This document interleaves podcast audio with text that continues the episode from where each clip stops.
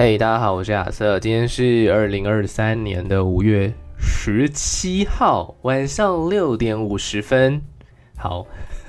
台湾的各位是晚上五点五十分，但是 anyway，反正大家听到的时间也不会是这个时间，只是刚好是我录音的时间。好，这个时间大家在干嘛呢？台湾下班时间，其实日本也是下课下班时间了，所以通常在这个时候的人车也会稍微的比较多一点点。那其实呢，根据我在日本住了哦，不知不觉一个半月的时间了，所以一个半月的时间大概就是快五十天，五十天左右吧，很快就来到一个半百的数字了，应该是五十天了啦。但我没有认真去细算我究竟待了几天。那根据我的观察，其实在日本的街头上走路啊，然后各个角落其实都很容易遇到外国人。那外国人有两个来源，第一个来源呢，其实就是观光客。那因为日本入国现在已经不太需要做那个 PCR 检定，也不需要三剂的疫苗，现在就是呃 COVID-19 Corona 已经降级到一个流行性感冒的程度了，所以说呢，大家也很多的那个规定其实都已经取消了。所以说现在入国日本的外国人是非常非常的多。不过我觉得中国好像不知道哎，团客好像还是不能来的感觉，但是散客已经很多很多人陆陆续续的来了。毕竟我目前还没有看到中国团出现在日本，因为如果大家要来日本嘛，首选京都，第二选择就是大阪跟呃呃不是首选京都，首选东京啊，第二个呢就是大阪跟京都了。那么我应该会看到很多的中国人才对，但目前目前的话是都还在一个非常祥和的阶段。然后欧洲人跟美国人其实也都还蛮多，但我其实没有很清楚分分辨得出来到底谁是谁是欧洲人，谁是美国人。但大部分应该是欧洲人啦，就是根据我对于他们体型的判断，因为毕竟 根据我粗浅的判断，那个美国人会比较胖一点，然后欧洲人会相对的比较瘦一点。这好像跟饮食习惯有点关系了。Anyway，反正呢，第二种第二种外国人的话，就会比较像是学生。那其实，在日本的留学生也不在少数。如果你刚好去到一些学区附近的话呢，大学学区之类的话呢，呃，就是跟我跟我现在住的地方很像，因为我现在其实住在京都大学的附近，走路就可以到京都大学，大概五分钟左右的距离啊。但是 Anyway 呢，就是会遇到很多。很多的外国学生，那，我很明显的知道他们是外国学生啦，因为一方面可能他们有脚踏车，然后一方面可能他们身上背的东西并没有这么的多，那比较不像观光客，然后也比较不会就是一直往很很多景点的地方跑，毕竟京都大学那个区域比较没有太多的观光场所，就是我现在住的这个地方，它其实比较没有太多你可以去观光的地方啦。你往呃北边走一点点，你会走到下鸭神社，然后再往北走一点，会遇到上贺茂神社。这两个神社是比较有名的，但是它离很多的地方其实都没有到很近了。最近的景点应该是银阁寺，对，银阁寺可能稍微近一点点，但也没有到很近。嗯，所以说我判断他们应该是留学生，而且他们很多人其实都走在京都的校园里面。有时候我也会到京都的校园里面，就是走捷径啦，因为如果我要去一些地方，然后比较远的话，里面直接穿过京都大学会稍微比较方便一点点。话是这么说，但我也大概只走过一两次而已，因为毕竟我大部分的作息呢，直到目前为止都还是维持着一个。呃，白天上课，然后下午复习，然后晚上稍微的看一下自己的行程，然后简单的安排一些旅游观光行程，或者简单的安排一些我今天晚上可能要看日本综艺节目或是日剧，然后借此呢也是在学日文。不过目前为止的话呢，究竟日文有没有变得比较好呢？其实我觉得变得比较好的部分大概只有听力吧，口说。我觉得进步的程度比较没有这么这么迅速。对，我觉得口说真的是所有语言里面最难的一件事情。其实我英文学了这么久，我还是没有觉得我的口说到很流畅，我只是可以表达我要说的话而已。但是听力还是占了大部分啦，所以目前是听力有我觉得有比较明显的进步，但口说部分的话，可能还要再多多的去跟呃同学啊、跟老师啊、跟当地人做一些交流，会比较容易进步啦。口说真的比较难，嗯，可能还需要点时间。希望我在过了三个月之后，就是在一个半月之后，我可以呃感受到，或者是可以有东西来跟大家分享口说的部分。嗯，好的。那么呢，呃，今天想要来跟大家分享的东西呢，其实是呃一个感觉啦。因为来到了日本，其实在出发之前是很向往这一切的。就是大家其实，在聆听的大家，如果你也跟我一样很喜欢日本的话，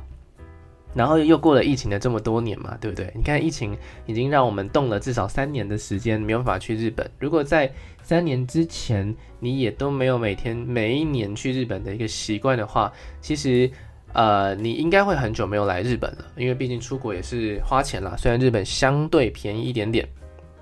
好，就会觉得说啊，出发之前就对于这个地方很向往，因为从以前到现在，我其实已经去过日本。呃，现在应该讲来来过日本大概五次左右的时间，其实也不会到真的很少，但也没有到真的很多。那每次呢，其实都花了大把的银子，在购买一些食物啊，购买一些纪念品啊，购买一些书啊，购买一些就自己想要的东西啊，等等的。其实日本真的是一个很好玩的国家啦，在观光这个方面，其实就算是我现在已经住在这里了，我还是会常常的觉得。有很多东西会很想要买，有很多的东西会很想要去尝试。日本一直有这种诱い的感觉，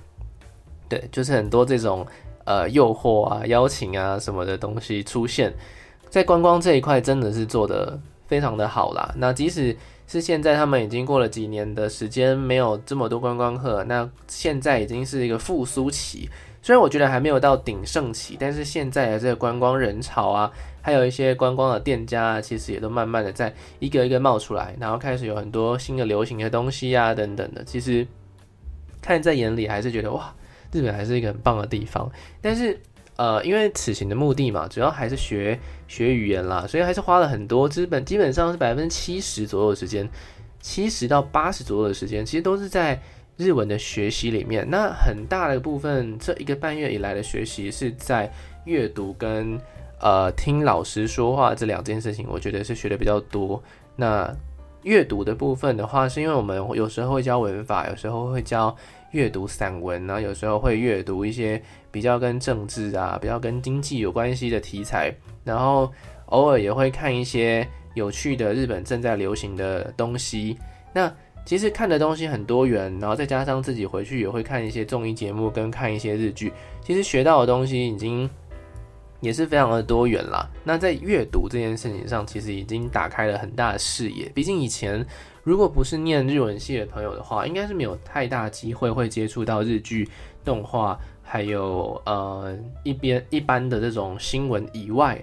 的文章，因为你其实也不会特别想要去看那些文章嘛。所有人喜欢日本，应该都是从自己的那个 Q 米自己的兴趣开始嘛。你喜欢的东西跟日本就很有很大的一个连结。像是我在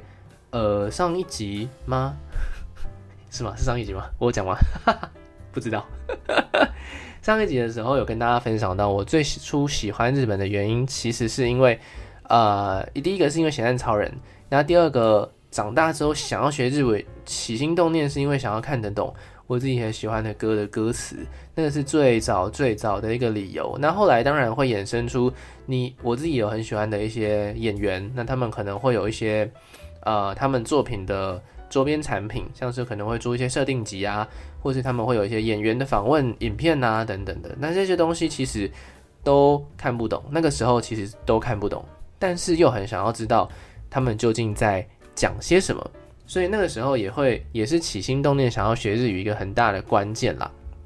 那其实没有想到，因为从起心动念到现在应该有十几年的时间，然后真的人现在就好好的住在日本，然后好好的学习一些日本当地的文化。那包括了呃消费文化之外，其实还有很多很多不同的文化，像是呃澡堂文化啊。对，我有洗去洗过几次澡堂。那像是一些生活上面的规定啊，目前有学到的，可能就是去做一些申请嘛。像我第一集有讲到的，那可能也包括了，包括了在各方各面，像是倒垃圾啊，其实也有他们自己的一些规定。日本倒垃圾真的很有趣，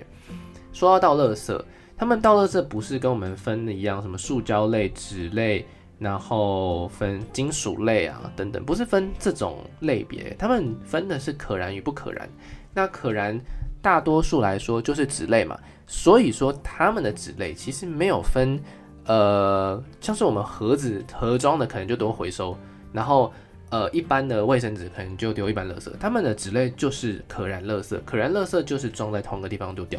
所以呢，我现在只要拿到的一个，呃，假如说我今天拿到一个泡面的碗。好吧，然后它本身就是用纸做的嘛，那用纸做的，它只要外面有写可回收，其实就是丢到一般垃圾去而已，就跟跟那些卫生纸啊什么就混在一起丢，因为它就是可燃垃圾的一部分。好，那如果你是大型的纸箱的话，才需要特别隔出来去去丢丢弃。那另外一个类别叫做塑胶类，塑胶类的范围非常的宽广。其实不包不只是包括了大家很熟悉的，像是呃一般一般的我们可能吃东西会用到的塑胶的那种呃叫做什么塑胶的碟子吗之类的东西。除了这些之外呢，其实呃我比较惊讶的是，他们连包装纸，如果你是塑胶的话，然后没有很脏的话，原则上都是往塑胶类去丢，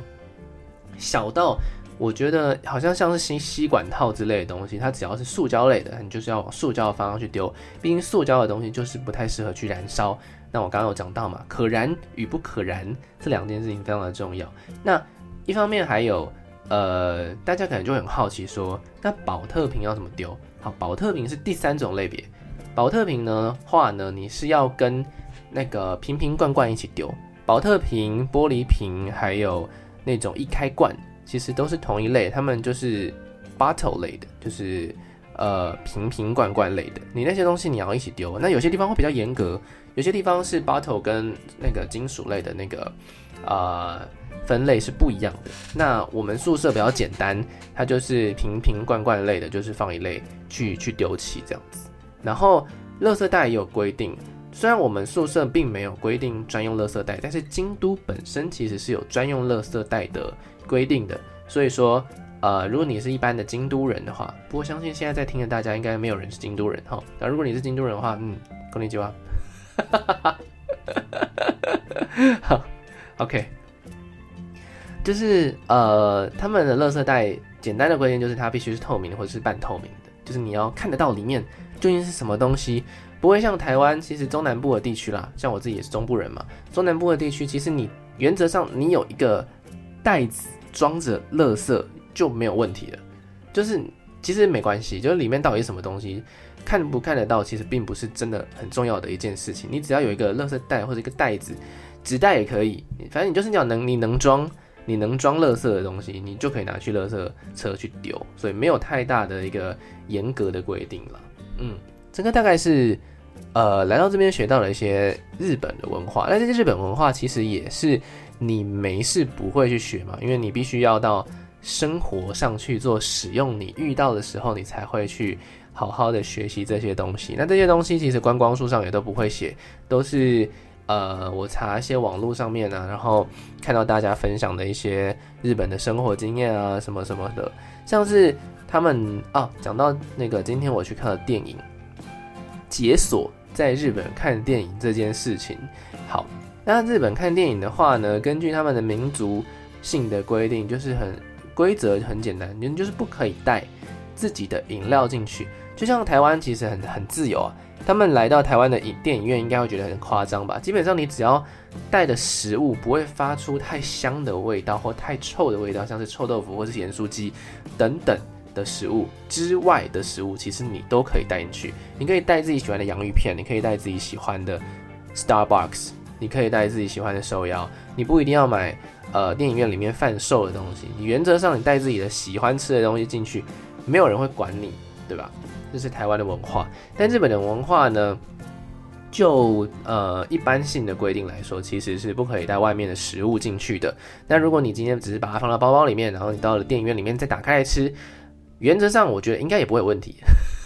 毕竟他入入场的时候，他其实也没有跟我检查说，哎，有没有带外食啊什么的，没有。但我今天还是好好的去他们的这个呃饮料吧去买了他们的他们贩售的东西啦。那原则上贩售的食物呢，跟台湾大同小异，一定会有爆米花嘛。然后再加上一些可乐啊、饮料吧那些饮料，就是像一些雪碧啊、苏打啊那些东西，基本的基本款都有啦。那我这次买的是冰咖啡，我个人呢非常的喜欢喝咖啡机做出来的咖啡，但是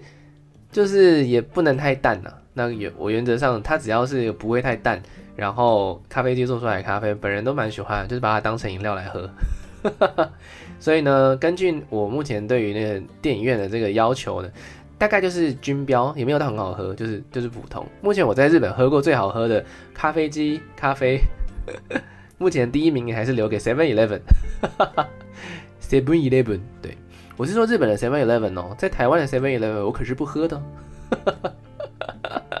咖啡豆啦，我觉得是咖啡豆还是有一点呃品质上的差异，以及他们使用的机器可能还是有些差异。等等，我在喝台湾的咖啡，便利商店咖啡的话，我只喝全家便利商店。嗯，这前阵子有喝过 Lawson 的那个呃 Ice Coffee，就是冰咖啡，但我没有很喜欢那个味道。目前呢，第一名还是留给我们的这个 Seven Eleven，但是我目前没有试过的是。没有试过的是日本的全家哈哈密利玛朵，目前还没有试过他们的咖啡究竟味道是如何。如果有机会的话，嗯，我相信这个夏天还很长啦，喝冰咖啡的机会应该是十分的高，所以 大家再等我一下，应该很快就会有相关的资料可以跟大家分享了。但 Seven Eleven 的咖啡我真的是觉得蛮顺口的，而且消费的方式也非常的简单。嗯，日本在 Seven Eleven 买咖啡的方式是你要去冰柜。它会有两种咖啡的这个 size，那它没有分咖啡的种类，它只有分咖啡的 size。那它是里面装满了冰块，那你你你原则上就是拿了一个装满冰块的杯子去结账，然后呢，你结完账之后，你自己到旁边去使用他们的咖啡机，就是这么简单，就是这么简单。但流程跟台湾不太一样嘛，台湾人。台湾是那个便利商店的店员来帮你服务，然后一次做到好，从无到有，然后递给你嘛。那日本的 Seven Eleven 的话呢，是你要去做自助，那这个其实也会算是比较有效率的方式啦。毕竟如果其实每次遇到 Seven Eleven 店员在做咖啡的时候，其实那整个速度就会被拖慢，因为他们要到后面去。倒冰块啊，然后等咖啡啊，等等的，还要帮你贴上胶带啊，等等的。那在日本这些事情呢，通通都会由你自己去做。这其实跟欧美也比较像，因为欧美也是买杯子，买完杯子之后，你去旁边装咖啡，然后这样子的一个流程呢。不过我听说好像，呃，Lawson 不是这样，因为我上次有去买嘛，Lawson 的咖啡的装法是店员会帮你装到好。那目前还没有去过 Family Mart，听说法里面就是便呃全家便利商店也是也是店员会帮你弄到好，嗯，目前还没有去试过，但是听说全家便利商店在夏天的时候呢会出冰沙系列的饮品，所以呢目前有机会的话呢应该会去试试看，但是因为我住的地方附近并没有全家便利商店，呃要走路可能要走个五分钟以上到十分钟。左右的路程，所以我目前有点懒得去。我走到 Seven Eleven 只要三分钟，所以目前的生活大部分还是依赖着 Seven Eleven。好，那说完了这个，刚才其实有跟大家稍微提到，我在今天去看了电影。那我看的是哪一部电影呢？为什么这部电影要在日本看呢？其实也没有，因为这部电影说实在，它其实是美国做的，所以日本上映的时间还比较晚，甚至比台湾晚一点点。但它的本体是日本的东西，那我觉得会花那么多时间，主要应该是因为配音的关系。台湾应该没有帮这部作品重新配音，但是日本有，因为这个主人翁这个主人公是，对对对对对对对，The Super Mario Brothers 就是 The Super Mario Brothers 超级玛丽兄弟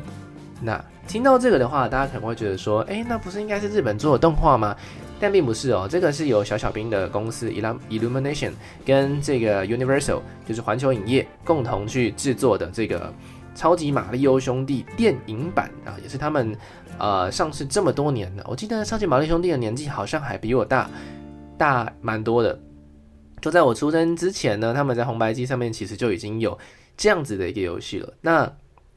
过了这么多年，终于其实原创者呢也非常的开心，就是他们竟然把超级玛丽兄弟做成了一部电影。那其实大家如果对于超级玛丽兄弟有一点印象的话呢，当然主角就是玛丽欧嘛，然后那个他有个弟弟叫做路易吉啊，路易斯，嗯，然后他叫路易斯吗？还是路易吉啊？Anyway，不管不重要，反正就是路易吉。然后还有碧姬公主啊，以及奇诺比奥，就那个香菇头，这主要这四个角色，其实他们并没有故事内容，他们比较多的是。游戏玩法跟游戏剧情，大部分的游戏剧情都是朝向同一个方向，就是你要去救公主。那在一些呃支线的游戏系列里面的话呢，就不是只有救公主，你可能还可以像是玩呃马里奥赛车，你就可以用所有的角色去做赛车，或者是你玩的是那个呃 Switch 上面可以很多人一起玩的这个马里奥派对，就是 Mario Party。的话呢，你也可以去操控大部分的角色去游玩这个游戏。那还包括了像是呃马里欧自己的游戏，就是马里奥奥德赛，以及呃路易吉的角色当主角，就他弟弟那个绿色的帽子的那个人，他当主角的路易吉洋楼。然后呢，还有像是以那个耀西，就是那只，它是它是什么啊？它是恐龙吧？它是恐龙还是还是啊？Anyway，反正它是恐龙还是鹿啊？恐龙，恐龙，它是恐龙吧？对，恐龙的以那个恐龙为主角的游戏，好像是什么路那个耀西的手工手工世界啊，反正就是这样子，很多不同游戏啦。那马里欧之外还有坏马里欧，那坏马里欧的话呢，也是有另外一个系列的游戏。虽然坏马里欧的世界观跟马里欧的世界观好像是不一样的，他们并没有。在真实的世界遇到过，所以这次的那个《Super Mario》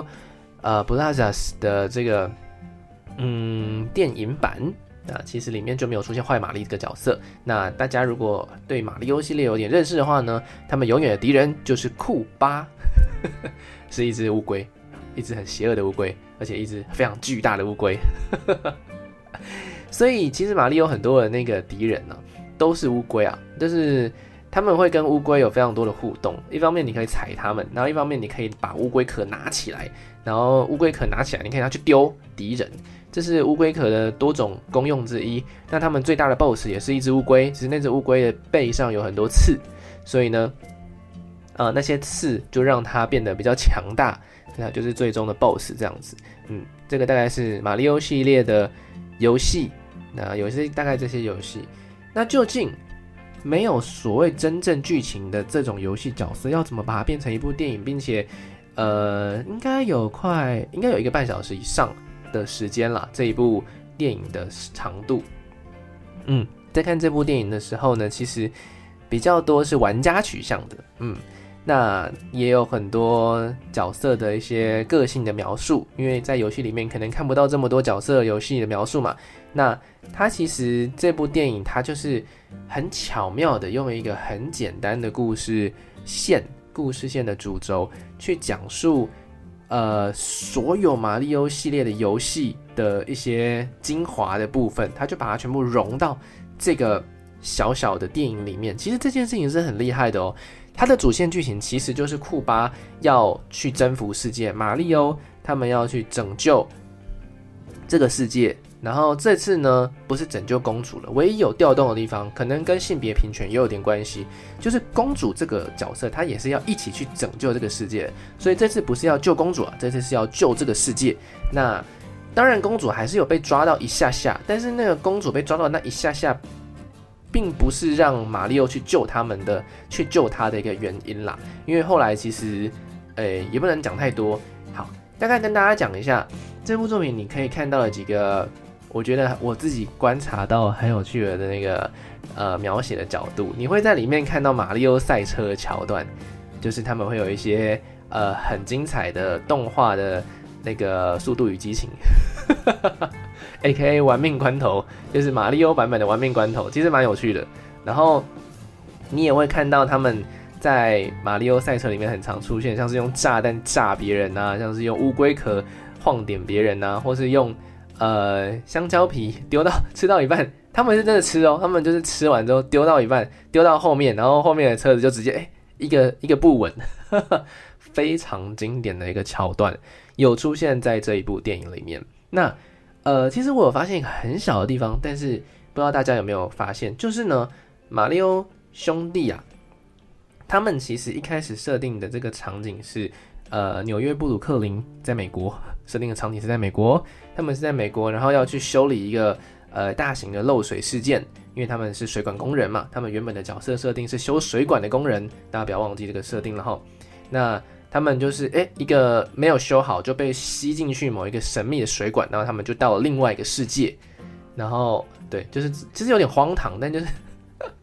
他们有点想要把虚实做一些融合这样子，嗯，所以呢。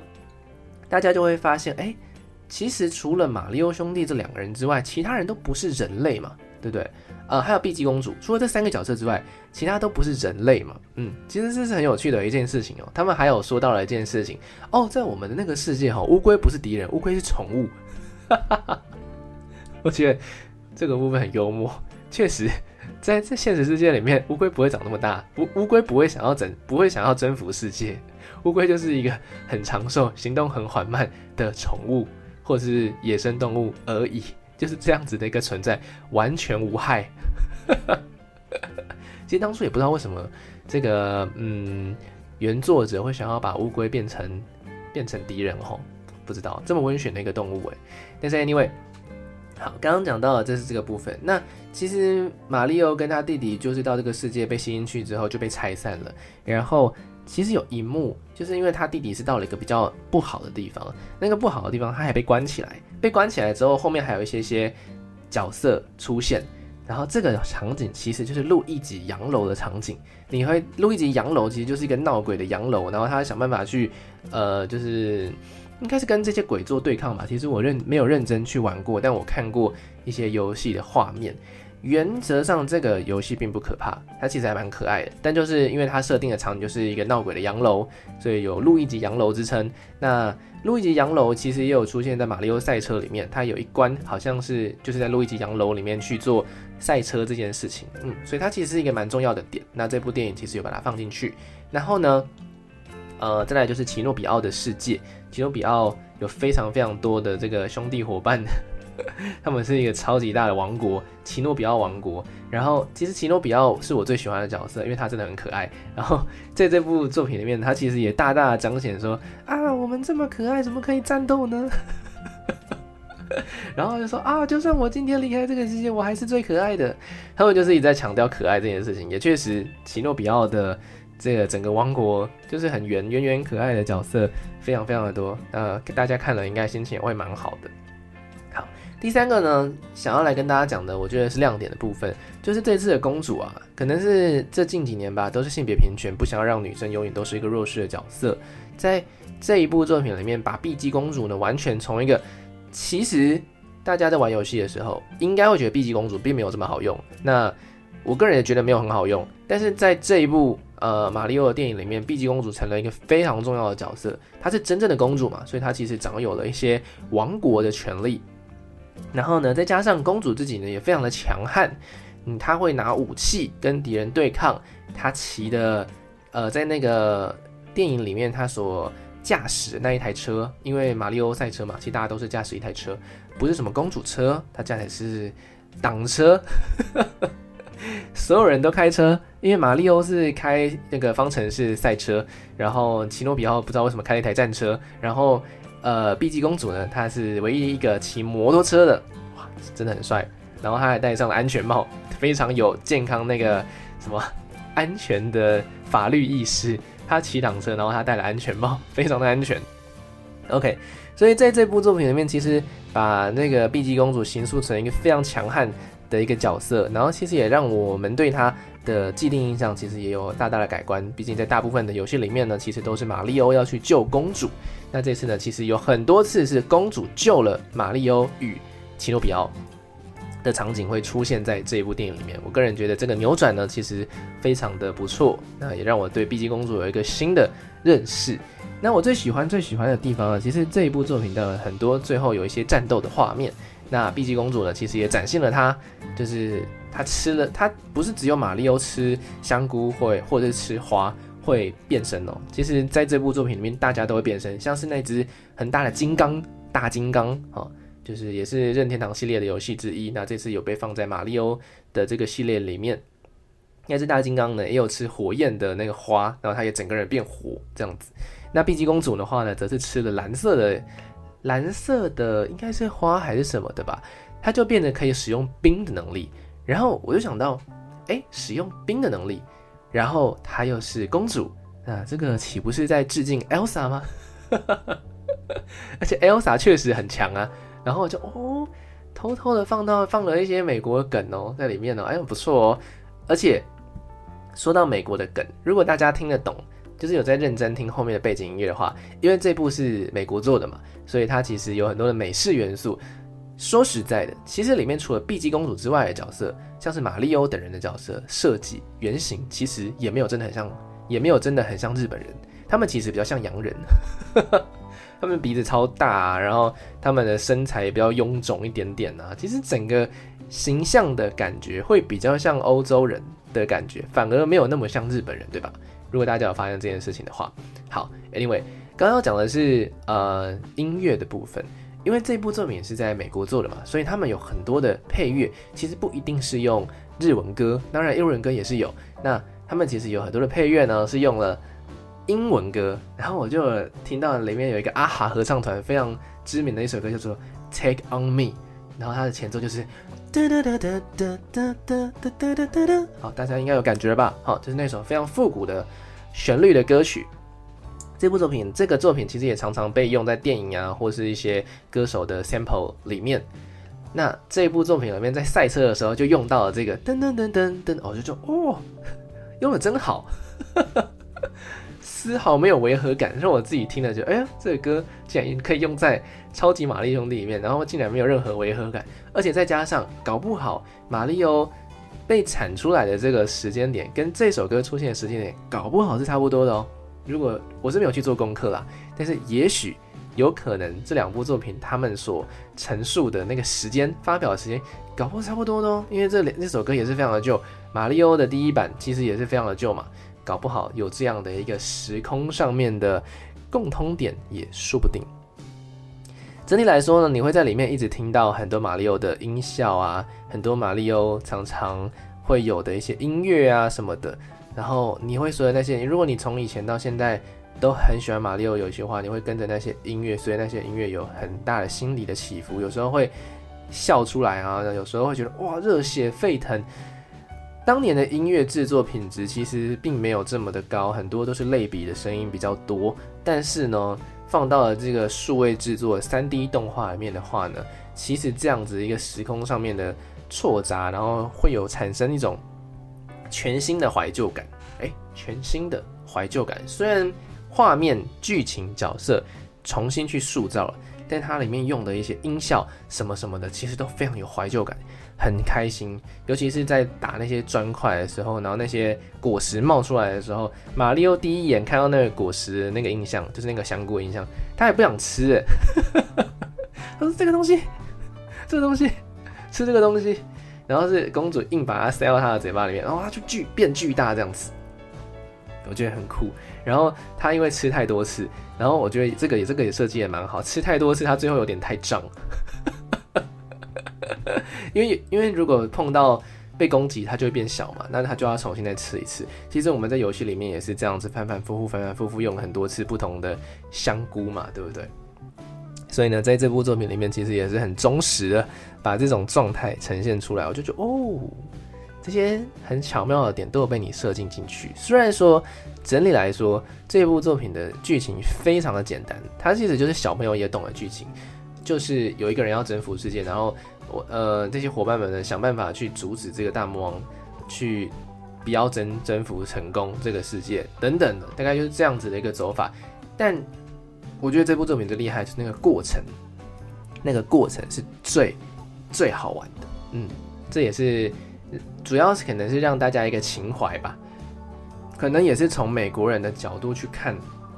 马里欧这个角色，他们可能会有的一些呃特色啊，或是状态啊等等。当然，这部作品其实也是有受到 Nintendo 任天堂的一个监制，那也有受到这个呃原作者的一个嗯允许还有认可，才会有这样子的一个剧情产生。所以我个人呢是觉得非常非常的酷。那姑且不论剧情。你如果有打马里奥的游戏，就像跟我以前一样，我有玩过马里奥一二三四代，从 Game Boy 的时代开始玩，然后开始到了 PSP 的时代。哎，PSP 有马里奥吗？